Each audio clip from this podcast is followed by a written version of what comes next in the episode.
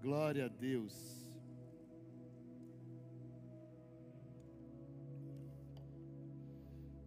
Qual o limite da sua fé? E isso é o que a gente precisa avaliar na nossa vida. Sabe por quê?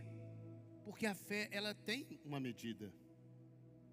Você vai ver Jesus em algumas passagens falando com as pessoas e a elas declarando: "Ó oh, homem de pouca fé, pequena fé".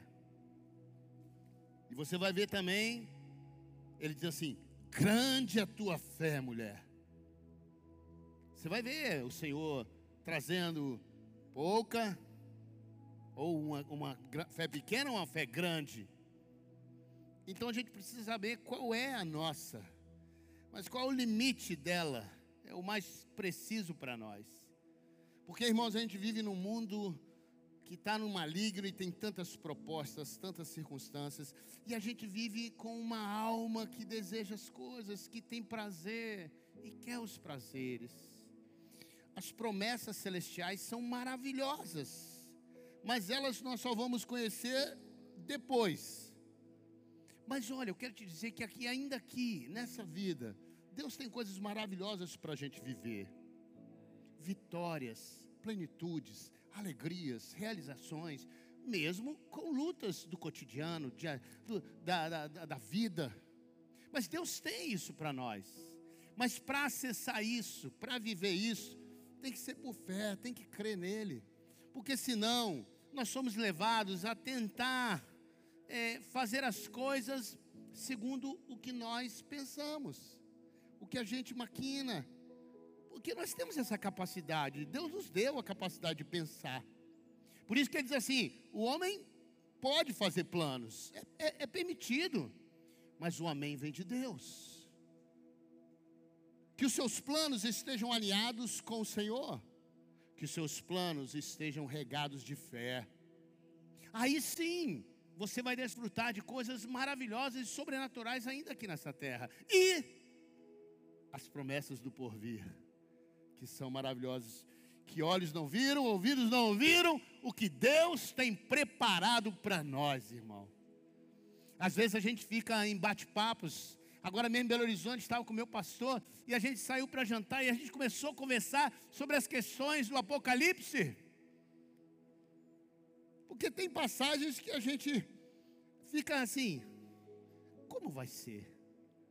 E a gente ficou ali tentando esquadrinhar como seria. Mas não tem jeito, irmão. Não tem jeito. Só o Senhor sabe. Nem olhos viram e ouviram, disse aqui. Eu quero convidar você a abrir a sua Bíblia. É, em Gênesis, no capítulo 12. Esse personagem, nosso amigão Moisés, ele vai, ele vai trazer uma lição.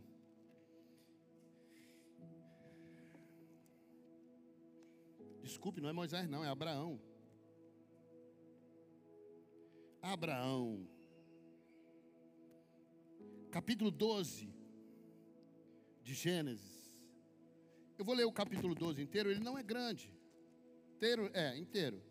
E você acompanha comigo essa minha Bíblia aqui, para vocês colocarem aí a, a mesma. É a tradução João Ferreira de Almeida, revista e atualizada do Brasil. É a Bíblia Shed tá? Se encontrar em revista atualizada. Ih, soltou aqui, ó. Já soltou. Me ajuda aqui. Capítulo 12 do livro de Gênesis. Abraão vai vai ser aqui o o protagonista de algo que é um ensino para nós que diz respeito a essa fé, que diz respeito a. A bolsa não está aí, não? Será que eu larguei lá no. Aí. Valeu, Gui. E aí, a gente vai ver atitudes de um homem que recebe promessa, um homem que está debaixo de uma palavra, um homem que começa a caminhar realmente na obediência a Deus. Poxa, é maravilhoso ver alguém que obedece ao Senhor e que começa a caminhar debaixo da sua vontade. Mas que é um homem que está sujeito a as questões que envolvem sua vida. Pode tirar. Vamos ter que arrumar um microfone que não precisa disso, né?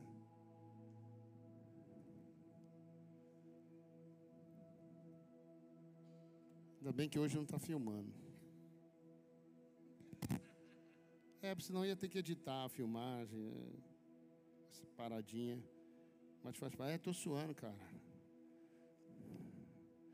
Depois eu vou pegar as toalhinhas e vou jogar o suor.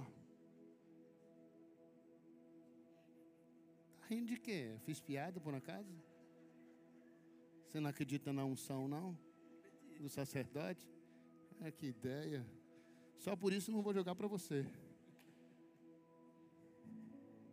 Vai ficar sem toalhinha. Vamos lá, capítulo 12 de Gênesis. Diz assim o texto da palavra. Vamos lá, acompanha comigo. Ora, disse o Senhor a Abraão: Sai da tua terra, da tua parentela e da casa de teu pai, e vai para a terra que te mostrarei. De ti farei uma grande nação, e te abençoarei, e te engrandecerei o nome, se tu uma bênção. Abençoarei os que te abençoarem, e amaldiçoarei os que te amaldiçoarem. Em ti serão benditas todas as famílias da terra. Partiu, pois, então Abraão com, como, é, como lhe ordenou o Senhor, e Ló foi com ele. Tinha Abraão 75 anos quando saiu de Uhum. Levou Abraão consigo a Sarai, sua mulher, e a Ló, filho de seu irmão, e todos os bens que havia adquirido, e as pessoas que lhe acrescentaram em Ahã. Partiram para a terra de Canaã e lá chegaram. Atravessou Abraão a terra de até Siquém, até ao carvalho de Moré. Nesse tempo, os cananeus habitavam nesta terra. Apareceu o Senhor a Abraão e lhe disse: Darei à tua descendência esta terra. Ali edificou Abraão um altar ao Senhor, que lhe, o Senhor que lhe apareceu. Passando dali para o monte ao oriente de Betel, armou a sua tenda, ficando Betel ao ocidente e Ai ao oriente. Ali edificou um altar ao Senhor e invocou o nome do Senhor. Depois seguiu Abraão dali, indo sempre para o Negueb. Havia fome naquela terra. Abraão é, desceu, pois, Abraão ao Egito para aí ficar, porquanto era grande a fome na terra. Quando se aproximou do Egito, é, quase ao entrar, disse a Sarai, sua mulher: Ora, bem, se, bem sei que és uma mulher é, de formosa aparência. Os egípcios, quando te virem, vão dizer: É a mulher dele, e me matarão, deixando-te com vida. Dize, pois, que és minha irmã para que me considerem por amor de ti, e por tua causa me conservem vivo, vida. Tendo Abraão entrado no Egito, vieram os egípcios, vi, eh, viram os egípcios que a mulher era sobremaneira formosa.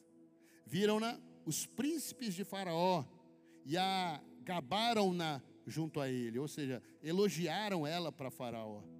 E a mulher foi levada para a casa de Faraó. Este, por causa dela, tratou bem a Abraão, o qual veio a ter ovelhas, bois, jumentos, escravos, escravas, jumentas e camelos. Porém, o Senhor puniu Faraó e a sua casa com grandes pragas por causa de Sarai, mulher de Abraão. Chamou, pois, Faraó Abraão e lhe disse: Que é isso que fizestes? Por que não me disse que ela era tua mulher? E me disse que era tua irmã, por isso a tomei para ser minha mulher. Agora, pois, eis a tua mulher, toma e vai-te. E Faraó deu ordens aos seus homens e a, a respeito deles, e os acompanharam, a ele, a sua mulher e a tudo o que ele possuía.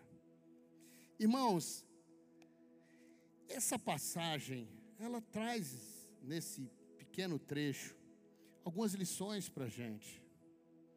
A primeira lição aqui é que Abraão, como todos nós, irmãos, se você é crente no Senhor Jesus, você está debaixo de uma promessa do Senhor.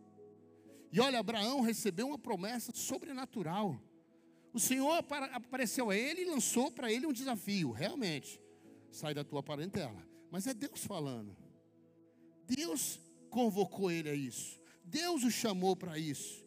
E ele disse: Ó, de ti farei uma grande nação. Também disse: abençoarei os que te abençoarem. Vou amaldiçoar os que te amaldiçoarem. Deus apareceu mais abaixo, apareceu o Senhor a Abraão e lhe disse: Darei a essa terra a, a tua descendência. Também ele ergueu um, um, altar ali e adorou a Deus naquele lugar. E aquele lugar ficou marcado. Esse é o começo de tudo. E eu quero que você vá olhando na sua vida, o começo da sua vida com Deus, daquilo que você já ouviu dele, aquilo que ele veio sobre você para te dar como um comando de vida, para te fazer entender qual o propósito seu no corpo de Cristo. Ou em qualquer área, seja na sua casa, seja na sua vida, seja no seu casamento com os seus filhos, aquilo que Deus estabeleceu para que você viva nisso. E Deus então liberou promessas sobre a sua vida.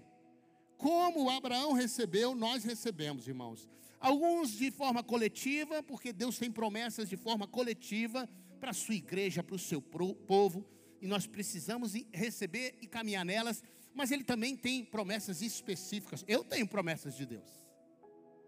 Eu tenho ouvido o que o Senhor, desde o início, quando Ele me mandou sair da minha casa, da casa, e, e partir para um ministério que Ele tinha para mim. Abraão, então, aqui pode narrar uma situação onde ele teve experiências com Deus. Poxa, tudo certo, tudo maravilhoso. Olha, nota 10. Eu creio que a maioria de nós tenha tido essa, esse, essa reação diante de Deus, de ouvir, de sentir, de buscar a Ele, de receber Suas promessas, levantar um altar de adoração para Ele, marcar essa data, como eu tenho marcado aqui na minha Bíblia, essa Bíblia é tão antiga. Eu tenho marcado aqui os momentos que Deus falou comigo e eu levantei um altar de adoração a Ele. E eu marquei algumas fases, eu tenho fotos de momentos aqui. A Bíblia, ela é. Isso aqui é uma relíquia. Isso aqui é um negócio que, quando eu morrer, vai ficar aí para contar a minha história com Deus. Porque está tudo aqui, marcado. Não, nem tudo, porque teve momentos que eu não estava com ela. Mas a, a, a maior parte das experiências de ouvir a Deus, receber o comando dele, receber a bênção e vivenciar depois o cumprimento dessas bênçãos na minha vida foi através dessa palavra aqui, dessa, desse, dessa Bíblia. Eu tenho certeza que você tem desfrutado disso. Aí vamos lá, ele obedece, ele sai da terra dele. Mas o que, que Abraão encontra quando ele sai? Porque quando Deus dá um comando para a gente, irmãos, vai se cumprir, é verdade. Mas a gente não sabe como é que vai ser no percurso. A gente não sabe o que, que a gente vai viver até chegar naquilo que o Senhor liberou para nós. Deus é atemporal, irmão. Nós é que somos imediatistas. A gente recebe uma palavra de Deus, a gente quer que se cumpra amanhã. A gente parece aquelas crianças que vão no carro. A gente vai viajar daqui para o Rio de Janeiro. Quando chega ali em Pindorama, já chegou? Falta muito. Não, aí chega em Eunápolis, chegou, é aqui. E você vai tendo ela. Então tem, nós somos meio assim com as coisas promessas de Deus. A gente acha que tem que acontecer logo. E há um texto que diz que é, é, Jesus ia falando, ainda criança, de muitas coisas, e ela ia retendo tudo no coração, guardando, esperando, velando pela promessa, mantendo viva e esperando, de vez em quando orando, regando a promessa. Sim, é bom, é necessário. Agora, ele sai debaixo de uma promessa dessa, Ó, você vai receber tudo isso, Deus está contigo. Isso aqui vai ser herança dos seus filhos. Você, eu vou fazer de você alguém famoso. As, as, as, os povos, as famílias até vão ser benditas por sua causa. Que maravilha. Mas quando ele sai em obediência, ele se depara com uma fome. O texto diz aqui, ó, versículo 10: Havia fome naquela terra, na terra que ele foi. Irmão, ele está debaixo de uma palavra de Deus e caminhando. Mas ele se deparou com uma necessidade. Ele se deparou com um desafio. Começa a trazer isso para a sua vida agora. Você anda na fé, você anda debaixo de uma promessa, você vem caminhando bem, mas aí o, desafio aparece na sua frente. No caso de Abraão, foi fome na terra. Naquele lugar que ele estava, a fome era séria. E preste atenção, a gente tem que entender o que é o ser humano. Porque você não aguenta ver sua família passando fome, seus filhos, aqueles que esperam em você, já que você é o, é o empregador, ele tinha muitos servos e servas, ele tinha muita gente dependente dele. E ele desesperou, provavelmente, irmão. Mas ele estava debaixo de uma palavra de Deus. E o caminho aqui deveria ser permanecer na fé e clamando ao Senhor, e agora? O Senhor me tirou de lá, me trouxe até aqui, e agora? Irmão, voltava a cair maná do céu. Deus faria qualquer coisa, Deus daria uma direção. Mas diante das circunstâncias, ele temeu e tomou uma decisão. A decisão dele foi descer para o Egito. O texto diz: Abraão, havia fome naquela terra. Desceu, pois, Abraão ao Egito, para ir ficar, porquanto era grande a fome naquele lugar. Quando ele se aproximou do Egito, olha, eu gostei de, de frisar isso aqui, porque ele encontrou diante dele um desafio: fome, necessidade, problemas debaixo de uma palavra de Deus. Porque Deus não tem para nós um caminho sem luta, sem obstáculos. Não, irmão. Não significa que Deus nos dê um comando que nós não vamos encontrar lutas, obstáculos, problemas. Quando, quando Deus falou a Josué, disse assim: Ó, meu servo Moisés é morto, agora é você que vai atravessar esse povo, o Egito. Vai, tem bom ânimo, eu vou estar contigo. A, a vitória é certa, Agora, por várias vezes, ele diz assim: ó, tem bom ânimo, ser forte e corajoso. Por quê? Porque ele ia ter que enfrentar as lutas. E o que o Senhor espera de nós é que a gente seja forte, corajoso e que a gente continue mantendo a fé, a esperança e ouvindo a Ele, sem tomar decisões que são, ó. Esta semana eu saí daqui para tomar algumas decisões e lá em Belo Horizonte, em comunhão com meu pastor, ouvindo o Espírito Santo, falei assim: Eu te trouxe aqui para ouvir isso. Eu ainda continuo no controle. Não tome decisões se eu não mandar. Continue naquilo que eu estabeleci. Confia e espera. Ah, irmão, aí sim. Mas eu estava quase como, como Abraão, querendo tomar, por quê? As pressões vêm, você precisa resolver algumas coisas. Então, o que ele encontra, mesmo debaixo de uma palavra de Deus, foi fome, luta, provações. É, humanamente falando, humanamente falando, ele tinha tudo para desistir mesmo e voltar para trás, ou voltar para sua casa, porque, irmão, deixar a parentela, deixar tudo. Ele, um homem rico lá, bem, ser desafiado a sair e sair para passar necessidade Caramba! Nós vivemos uma experiência assim. A gente estava estudando no seminário, a grana estava curta. E a gente vinha sempre para Porto Seguro. Aí a gente veio para o o evento do René Terra Nova, o Congresso das Nações. E a gente estava duro, duro, duro. Meu Deus, estava difícil. Aí Cristina, fomos lá sem dinheiro. Vitória pedindo dinheiro para comer um cachorro quente. E Cristina, é, Cristina disse assim: Minha filha, estou sem dinheiro. Não posso, em casa a gente come e tudo mais. Aí Vitorinha saiu de boa, foi brincar. E ela começou a chorar. Porque a gente tinha sido empresário durante muito tempo, paramos com tudo para servir ao Senhor e estudar, nos preparar. E a gente se viu agora, num tempo que a gente tinha dinheiro, tinha tudo, podia abençoar qualquer um. Esse dinheiro era um trocado que a gente dava, não tinha cinco contos para comprar um cachorro quente. Ela chorou e falou com Deus: Mas Deus, foi para isso que o Senhor me chamou. O Senhor me tirou daqui, me levou para Belo Horizonte, estou estudando, estou buscando a tua obra, e é isso, passar uma necessidade dessa, um constrangimento desse. Rapaz, minutos depois, uma irmã daqui mesmo, a irmã, na época da primeira batista, nem era aqui ainda, nem era projeto não, estávamos estudando no seminário, na faculdade. A irmã veio de lá e deu quanto para você? Não sei se foi 5 ou 10 reais. 10 reais e entregou assim, Cristina, está aqui, ó. Deus mandou te entregar esse valor. Falou que era para comprar o lanche? Deus mandou te entregar, só isso. Aí ela chorou mais do que estava chorando. Porque Deus mostrou: olha, vocês vão passar algumas lutas, porque eu estou ensinando vocês no meio das lutas. Mas eu estou com vocês. Eu não abandonei. Tudo isso vocês estão passando é porque eu quero ensinar algo novo. Quero forjar o caráter de vocês.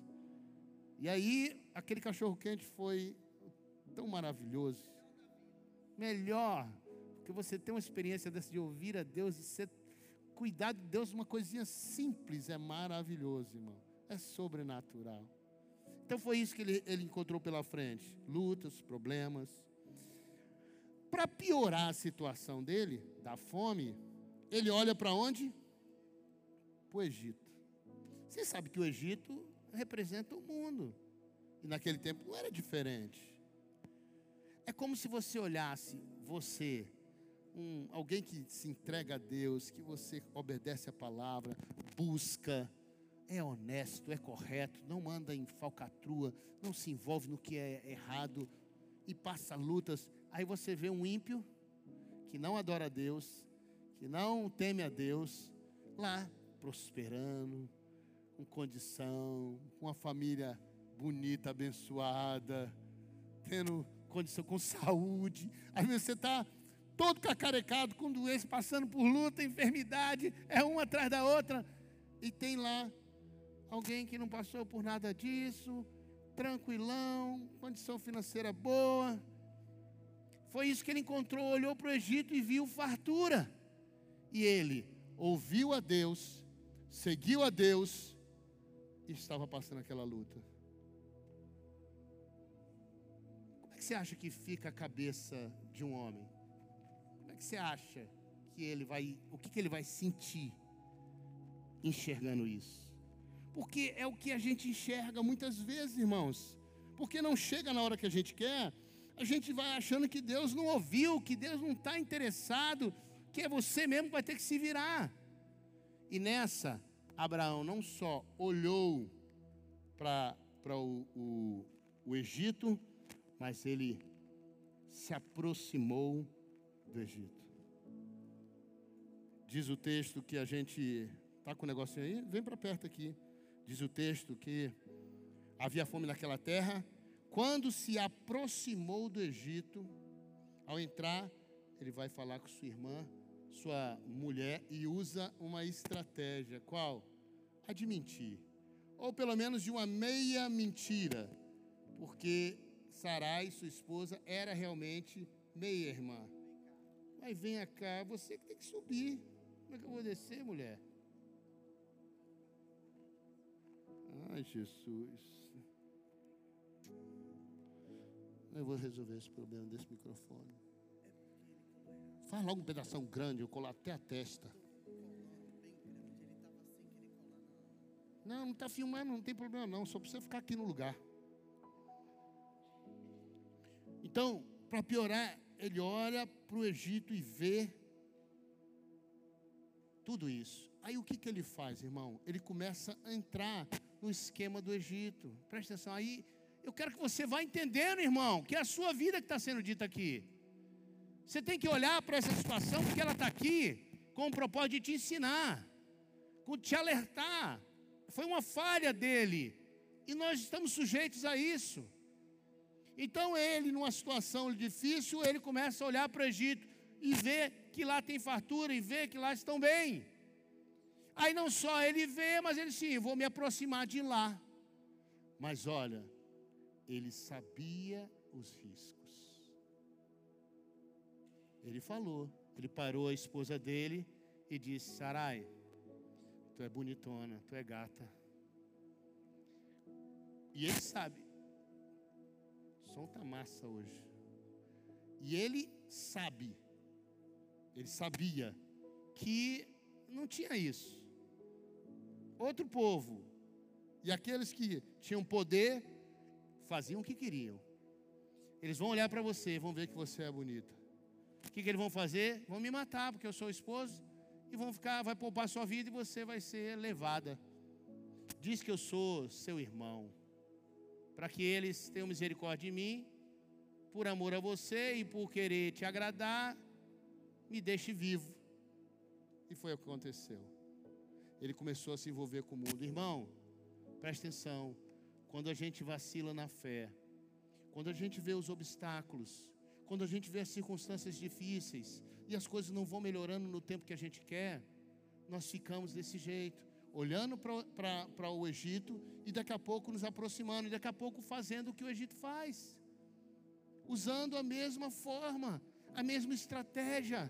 Ele sabia o que ia acontecer, nós sabemos o que vai acontecer se tomamos alguns caminhos, mesmo assim a gente às vezes rompe e vai atrás. Essa é a nossa realidade, irmão. E aí, o que, que aconteceu? Que preço ele pagou, irmão? Que preço ele pagou nisso? Porque o texto diz assim: olha, me disseste ser tua irmã, por isso a tomei para ser minha mulher. Sarai se tornou mulher de Faraó durante um tempo. Que preçozinho amargo. E não só isso, por ele mentir. E Deus tem fidelidade. E Deus não retira aquilo que ele prometeu a nós. Ele disse o quê? Aqueles que te abençoarem, eu vou te abençoar. Os, os que não te abençoarem, eu vou amaldiçoar. E aí o Senhor lança sobre, sobre Faraó, porém o Senhor puniu Faraó e a casa dele com grandes pragas. Por isso, porque não abençoou, pelo contrário. Olha o preço daquilo que ele fez. Irmão, será que vale a pena? Ele até voltou com dinheiro, ele até ganhou posses, mais ainda ficou mais rico.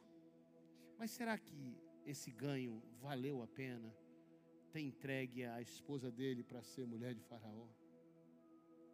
Você que é homem, que é casado, vale a pena? Vale a pena pôr em risco a sua família, a sua casa, seus relacionamentos, pelas coisas que o mundo oferece? Permaneça firme na fé, porque o Senhor é aquele que promete e cumpre. No tempo dele, ele cumpre. Em nome de Jesus. E para finalizar, irmão, Abraão teve que voltar. Voltar para o lugar de onde ele partiu e que não deveria sair. Do lugar onde ele precisava esperar para ouvir o comando de Deus. Porque, irmãos, quando nós não ouvimos o comando de Deus e fazemos as coisas que nós achamos que é, estamos pela nossa própria sorte. Não adianta entrar num ambiente que Deus não mandou e achar que Deus vai resolver. Olha o que diz o texto. Gênesis 13, mais à frente, o desfecho da história. Saiu, pois, Abraão do Egito para o Negueb. Ele e sua mulher e tudo o que tinha, e Ló estava com ele. Era Abraão muito rico passou, é, possuía é, é, gado, prata, ouro, fez as suas jornadas no Negueb até Betel, até ao lugar primário, ou lugar que ele iniciou, o lugar que ele estivera, e ele tinha feito a tenda. Entre Betel e Ai, até o lugar do altar que outrora tinha feito. E aí, Abraão invocou o nome do Senhor. Você viu Abraão invocando o nome do Senhor no Egito? Alguma menção que no Egito Abraão invocou o nome do Senhor com relação àquela situação? Não, irmão. Não clamou o Senhor. Porque ele precisava voltar para o lugar onde Deus mandou ele ir, não devia ter saído até Deus mandar sair. Você precisa caminhar com Deus e Ele te manda fazer algo, faça. Só dê o outro passo quando Ele mandar você dar o outro passo. Se você se angustia, se você se apressa, o passo que você vai dar é errado, é fora da, da palavra dEle, da benção dEle. E em nome de Jesus, nessa noite, que o Espírito Santo possa vir sobre você, que essa mensagem traga luz sobre a sua vida espiritual, sobre a sua caminhada, a forma como você tem caminhado com fé, aquilo que cerca você, as decisões, os alvos, os planos, os sonhos, a sua vida espiritual, a sua vida congregacional, a missão que Deus te deu, está tudo envolvido nisso, porque Deus tem para você uma missão, um alvo. Deus tem para você algo, e você precisa saber o que e você precisa ouvir o que Ele tem, e você precisa obedecer aquilo que Ele estabeleceu para você em sua casa, e caminhar nisso, esperar nele, confiar nele, porque o mais Ele vai fazer. É o Senhor que move todas as coisas. Por isso, nessa noite, eu quero profetizar, eu quero declarar a bênção do Senhor sobre a sua vida, sobre a sua casa, sobre o seu casamento, sobre os seus planos, seus sonhos. Que eles estejam alinhados com a vontade de Deus. Que você esteja verdadeiramente no lugar que Deus te estabeleceu. E que você não saia para a direita nem para a esquerda para fazer nada, até que Deus te dê um outro comando. Caminhe assim com Deus, Deus, para agora, o que, que eu tenho? Para agora, o que o Senhor tem para mim? E Deus vai te. Irmão, irmã, querido, querida, Deus não nos deixa sem resposta. Se você ora, se você busca, se você deseja, o Senhor contempla o teu coração e o Senhor é fiel e Ele vem e traz a resposta. Confia nele, espera nele e Ele vai resolver, Ele vai trazer a luz para que você possa caminhar na vontade dEle. E a vontade dEle é boa, perfeita e agradável. Mesmo que eu e você não, a gente não entenda no momento, a vitória dele, a vontade dele é essa. Feche os teus olhos. Vamos adorar Ele.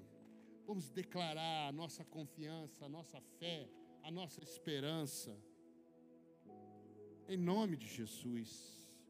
Pai amado, eu me coloco diante do Senhor em oração e intercessão pela vida dos meus irmãos, pela minha própria vida. Pai, é tão fácil a gente vacilar. Deus, nós estamos envolvidos neste mundo. A palavra do Senhor diz que basta cada dia o seu mal. Significa que todos os dias ele já vem com alguns males que eu e você precisamos buscar em Deus o socorro, o livramento, a direção dia após dia, colocando tudo que vamos fazer, tudo que pensamos, tudo que, que planejamos diante de Deus, para que Deus nos dê a direção de todas as coisas. Faz isso na vida dos meus irmãos, cada um de nós, para que a gente ande alerta Senhor, para que não façamos como Abraão, Deus, que fez isso, Senhor, sem o teu comando e colheu frutos amargos. Que o teu povo não não não, não tenha isso, Senhor. Que eles não tenham que colher frutos amargos de decisões que estão fora da tua vontade. Em nome de Jesus, eu profetizo isso, Deus. Um crescimento na vida de cada um dos meus irmãos, mais e mais intimidade com o Senhor, para ouvir a voz do Espírito Santo, para serem, é, Senhor, despertados para viver em todo o tempo buscando ao Senhor e a Sua vontade para que eles possam, Senhor, colher e desfrutar do melhor dessa terra, Deus. O Senhor tem isso para aqueles que são teus, para aqueles que invocam o teu nome, para aqueles que são servos, que são, Senhor, adoradores. Pai, em nome de Jesus, vem sobre o teu povo, vem sobre a tua igreja. Tira, Deus, toda toda falta de fé, Deus. Tira toda a inconstância. Tira, Senhor. Em nome de Jesus, fortalece o teu povo, traz um batismo de fé, traz um renovo de confiança que o Senhor está no controle de todas as coisas. De todas as coisas. Em nome de Jesus. Em nome de Jesus. Em nome de Jesus. Ah, Espírito Santo. Eu quero que bote aqui outro, pelo amor de Deus, vem aqui.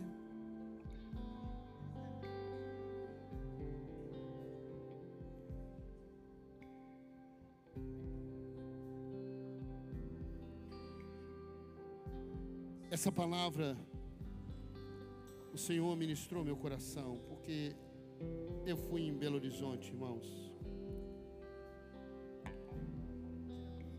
E eu fui ter um tempo com meu pastor.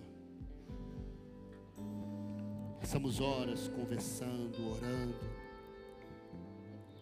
E ele discipula a minha vida, a vida de Cristina.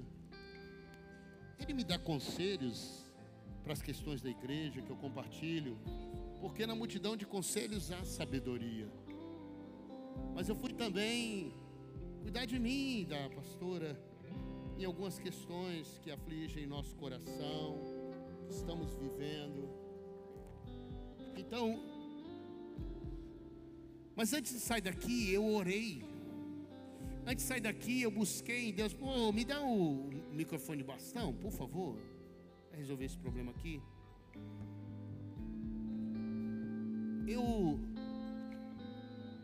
Eu orei ao Senhor no meu lugar secreto. E aí o Senhor falou de forma intensa comigo. E aquela palavra do Senhor veio sobre mim, eu fiquei um pouco apreensivo. Porque é impressionante. Deus é tão maravilhoso. O Vitor pregou no domingo sobre isso. Eu estava lá que é o pai que ama, disciplina. E eu fui com a palavra que Deus me deu no meu secreto, um pouco assim, angustiado. Quando eu cheguei lá, o meu pastor, quando eu estava conversando, ele começou a lançar uma palavra sobre mim. E tudo que ele falou foi tudo que Deus falou para mim. E eu fui tomado pelo Espírito, porque o que veio ao meu coração não foi mais agora temor, apesar de ter sido um puxão de orelha, apesar de ter sido uma repreensão, mas sabe o que foi? Me encheu de alegria, porque eu lembrei do texto que foi ministrado no domingo lá. O pai que ama, disciplina e corrige.